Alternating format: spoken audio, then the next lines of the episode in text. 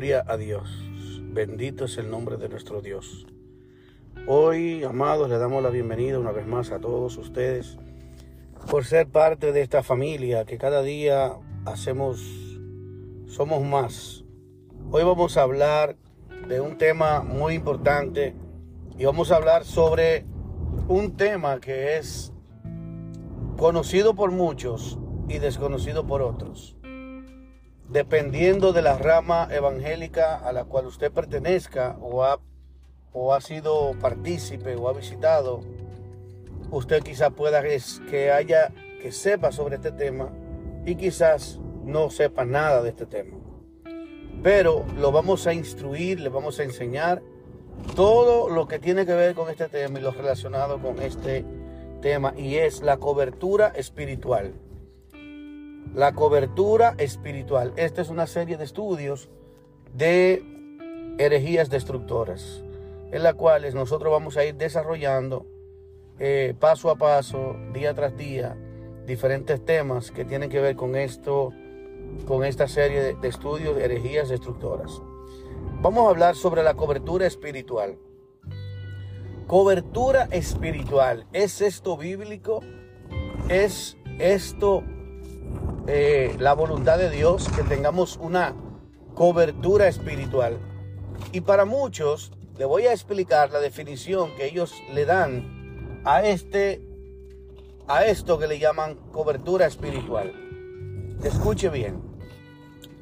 Hay ministerios evangélicos cristianos que adoptan como si fuesen pequeños hijos o pequeñas iglesias donde ellos le dan como cierta eh, cobertura, como ellos les llaman, o sea, es como un patrocinio. Prácticamente viene siendo como una iglesia, como una, vamos a decir, como le llama la iglesia católica, una capilla de esta iglesia. Una hija, una iglesia hija de esta iglesia. ¿Qué es lo que llaman cobertura? Por ejemplo, un ministerio, una iglesia eh, que tiene tiempos formándose o que, o que pertenece a un barrio, una ciudad, lo que sea, no pertenece a ningún concilio, dígase Asamblea de Dios, Iglesia de Dios, Iglesia Metodista o iglesias, eh, eh, vamos a decir, bautistas, o los diferentes concilios que pueden haber en el país donde usted viva. La cobertura espiritual es la promoción, promueven una paternidad espiritual de un pastor, donde el pastor vendría siendo el padre espiritual de otros pastores que tienen sus iglesias y los cuales pasarían a ser parte de ese ministerio. Este, esta cobertura espiritual quiero definirla muy clara, tiene ciertos requisitos. Es un pacto que hacen entre los pastores y el pastor más grande, que es regularmente el pastor que patrocina, que cubre, que guarda, vamos a decir, que le da cobertura, es un pastor grande de una mega iglesia o de una iglesia en crecimiento. Le da el patrocinio, le da su nombre, es como si te adoptara. Así mismo cuando tú adoptas un niño, le das tu apellido. En este caso, cuando el ministerio Puertas Abiertas, por ejemplo, o, Puerta del Cielo, por poner un nombre, le da cobertura a otra iglesia, a otra iglesia, a otro ministerio. Eh, este que es pequeño se rige bajo las reglas del ministerio más grande. Y no solamente eso, hacen un pacto, un convenio, donde, donde este asume la doctrina las enseñanzas del otro. O sea, yo te voy a dar cobertura, tú tienes que enseñar lo, mismo que yo enseño, predicar lo mismo que yo predico, creer lo mismo que yo, que yo creo. Tenemos una misma doctrina, una misma fe, una misma visión y todo eso. Esa visión no está determinada por la Biblia, está determinada por el líder de la iglesia, el líder de esa iglesia, ¿verdad? Entonces, eso es lo que ellos le llaman cobertura. Como un patrocinio, una iglesia grande, patrocina una iglesia más pequeña, pero es algo un poco contradictorio, ya que el padre es quien mantiene al hijo.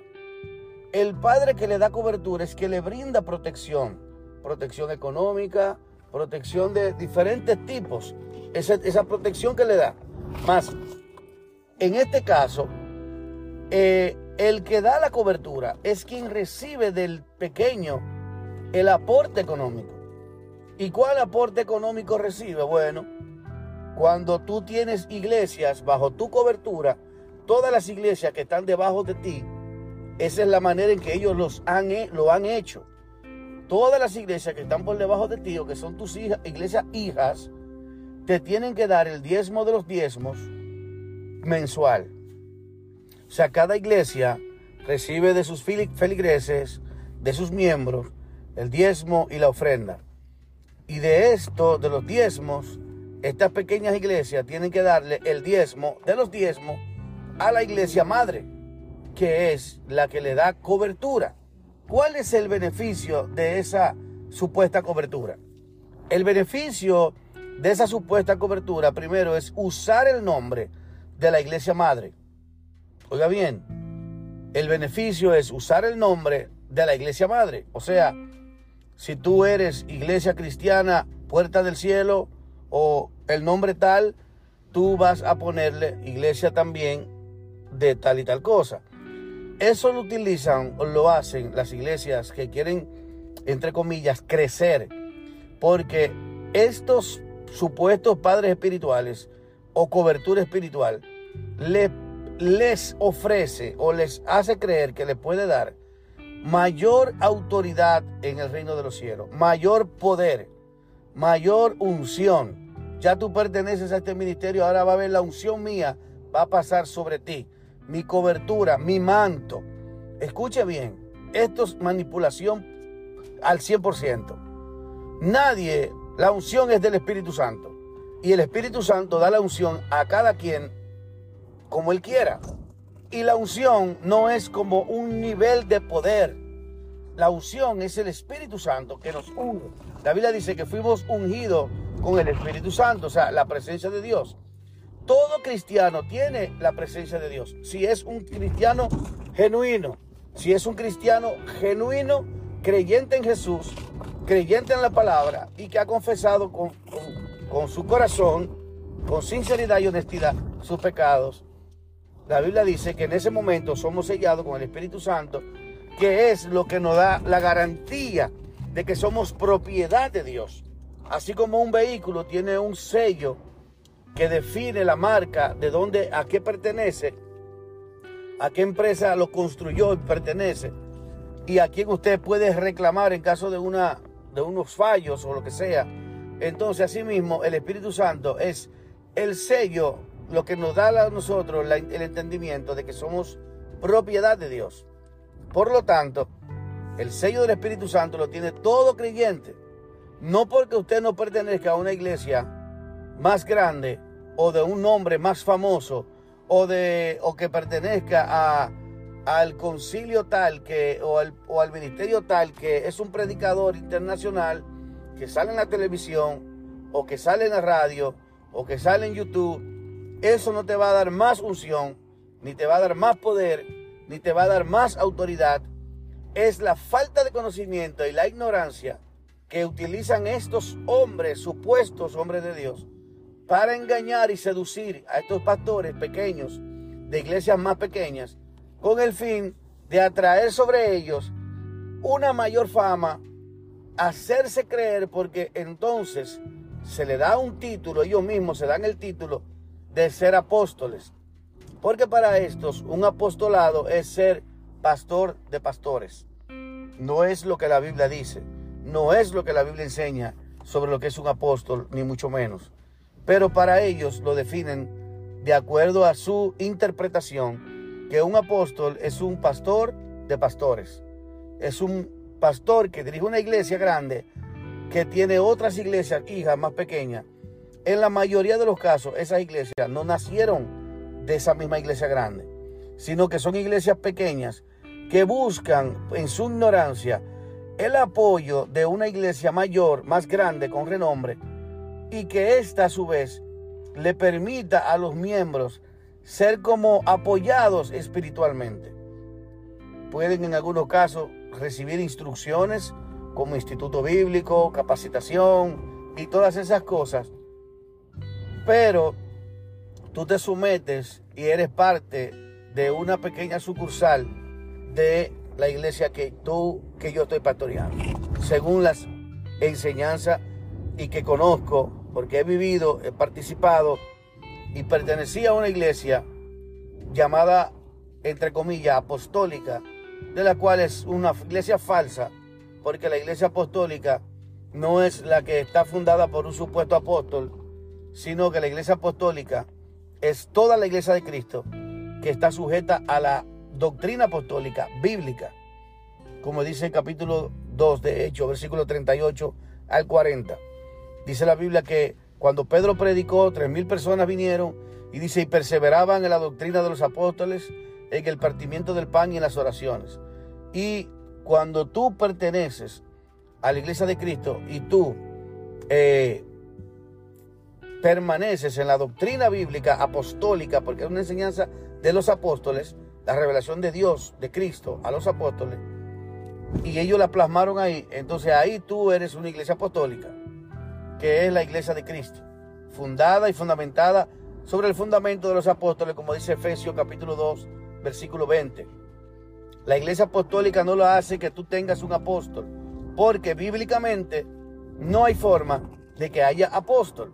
Este falso movimiento apostólico es el que ha tenido y le ha dado el auge de estas iglesias neopentecostal y que se han autodenominado apóstoles, ya que estos promueven una especie de pirámide eclesiástica de jerarquía donde ellos, eh, la importancia de esto no es preparar hombres y mujeres para el reino de Dios, para la obra del ministerio, como dice Efesios 4, versículo 11, sino es todo lo contrario, crecer en números, crecer en adeptos, para tener así mayores beneficios y remuneraciones económicas.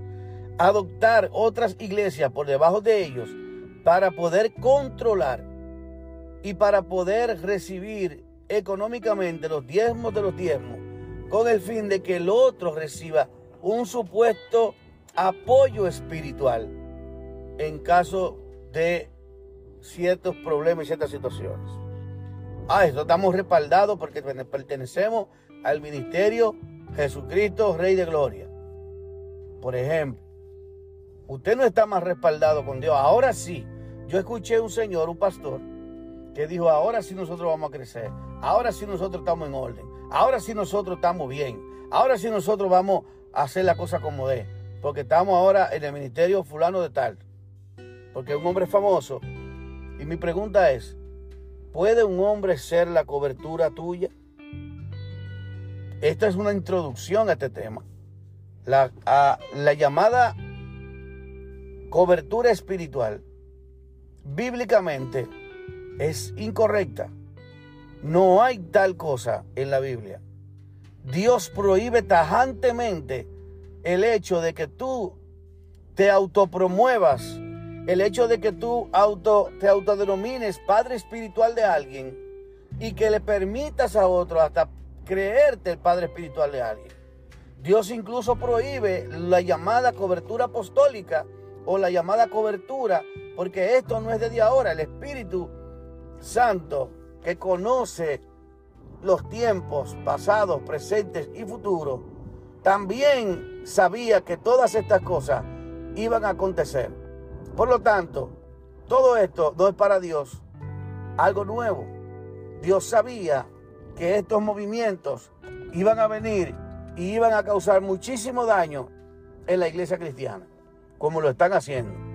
Están causando divisiones y están haciendo lo que para muchos no conocían. Cuando la Biblia habla en Apocalipsis a las iglesias de Asia Menor, las siete iglesias de Asia Menor, y le habla sobre el espíritu de este señor de Balaán, que profetizó por dinero Y cuando habla de los nicolaitas, específicamente, estaba hablando, escuche bien, sobre la palabra Nicolaus, que significa los que controlan o gobiernan el pueblo. Entonces, estas personas, controladores, manipuladores, son los que la Biblia define como nicolaitas. Estos son los nicolaitas de la Biblia, que retienen la doctrina de los nicolaitas, dice, y la, que, la cual yo aborrezco. Estos se autodenominan padres espirituales, coberturas de otros ministerios, cosas que son abominables y prohibidas a los ojos de Dios. Aleluya. Quiero hacer esta pequeña introducción hasta aquí, porque voy a comenzar con el primer capítulo desarrollando este tema falso de la cobertura espiritual. Hay muchas personas que, están, que van a escuchar esto, que quizás pertenecen a algún ministerio que le ofrece cobertura espiritual. Del día que usted reciba cobertura espiritual de otro ministerio, el apoyo directamente, como ellos les llaman, la cobertura y el manto, usted está dejando al Señor. Porque Dios prohíbe ese tipo de movimiento y enseñanza.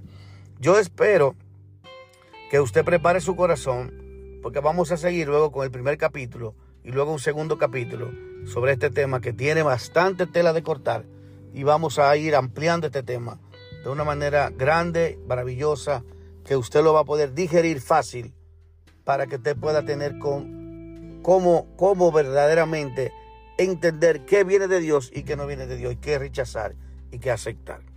Dios te bendiga Dios te guarde. Vamos a seguir con la próxima parte eh, en otro capítulo y queremos que, te, que me sigas aquí en esta plataforma para que podamos seguir llevando este mensaje a otras personas y tú lo puedas multiplicar a otros para que este, esta verdad sea publicada y todos tengan acceso a ella. Así que sígueme, sigue para adelante con nosotros, vamos a crecer bastante en el conocimiento de Dios.